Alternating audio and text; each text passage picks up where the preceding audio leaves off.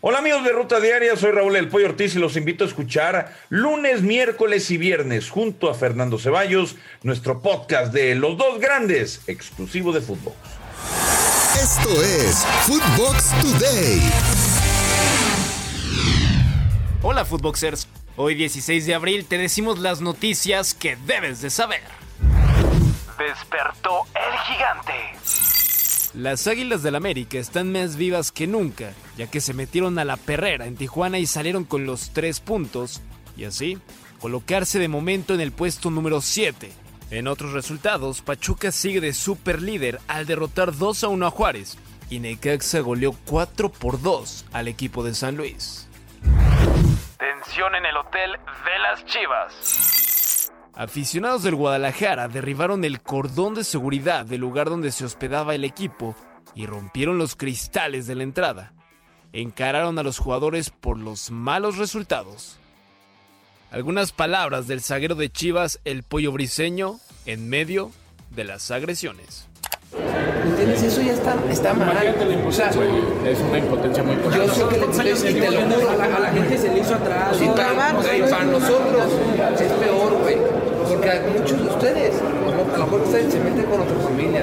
A mí, a nosotros nos da también hasta salir a la calle, ya no salimos, no hacemos nada. Lo que yo sé que, yo sé que por eso ustedes matan. Yo, entiendo perfectamente. Y yo también me voy a matar en la cancha, lo que yo puedo hacer. Con todas mis limitaciones, yo me muero en la cancha cada entrenamiento. Te puedo decir que mis compañeros todos hacen lo mismo. Todos.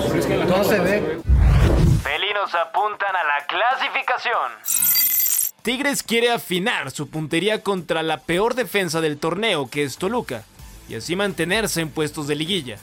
Si alguien sabe de las condiciones que tiene Leo Fernández, es Miguel Herrera, el técnico de los regiomontanos, quien habló sobre las cualidades del jugador.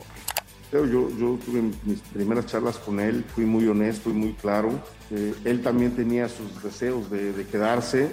Lo intentamos seis meses, obviamente no era mi primera opción en la cabeza y él lo que quería era jugar y entiendo, entiendo al muchacho, tiene grandes condiciones, es un gran jugador, pero él también tenía ganas de salir y de jugar y él venía de una institución donde fue prestado y, funcionó bastante bien, entonces pues, hoy en el equipo donde ha funcionado ha retomado ese nivel que normalmente muestra, es un buen jugador. Y estaremos atentos, atentos a él Se despide de la temporada. Mal y de malas en Barcelona, ya que el canario sufrió rotura del bíceps femoral y se perderá lo que resta de la campaña con los culés. La lesión se dio en el partido de Europa League ante el Eintracht de Frankfurt.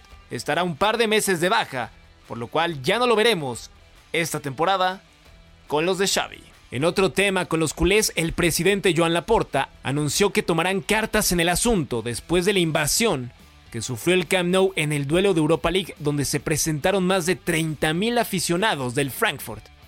Escuchemos al presidente. Claro, somos responsables de la organización de, del partido y a mí quien me conoce ya sabe que, bueno, pues que siempre asumo mi responsabilidad y busco, intento buscar soluciones. A veces hasta asumo las responsabilidades de otros. Les puedo garantizar que esto no va a ocurrir nunca más en el estadio del Barça. Hemos decidido adoptar medidas. Las medidas eh, son claras. Eh, los partidos que el Barça juegue a nivel internacional, las entradas serán nominativas. Guti quiere a Vega en Europa. El mediocampista del PSV, Eric Gutiérrez, comentó que ve al delantero de Chivas como el próximo elemento mexicano en dar el salto al viejo continente y espera que sea con el PSV para que tenga un mejor rendimiento sí ha sido difícil, este, porque yo sabía que llegaba un equipo con mucha tradición, que le ha ido muy bien a los mexicanos y cuando llegué me empezó a ir muy bien, después ahí tuve bastante tiempo sin jugar y en mi cabeza decía, ¿cómo me voy a regresar? Yo sé que puedo, decía. Y bueno, ahora me siento mucho mejor y, un jugador que yo siempre he dicho que me encanta, que me gusta mucho es Alexis Vega y, lo he hablado con él ahí en la selección que, que puede estar acá, que para el salto tiene que decidir bien, pensar bien las cosas, pero es un jugador que me, que me gusta muchísimo. Empate del Betis sin mexicanos. El cuadro andaluz tuvo la oportunidad de meter presión al Atlético de Madrid en la lucha por los puestos de Champions League y la dejó ir, empatando sin goles ante la Real Sociedad. En un duelo en el que Andrés Guardado se quedó en la banca y Diego Lainez no fue convocado.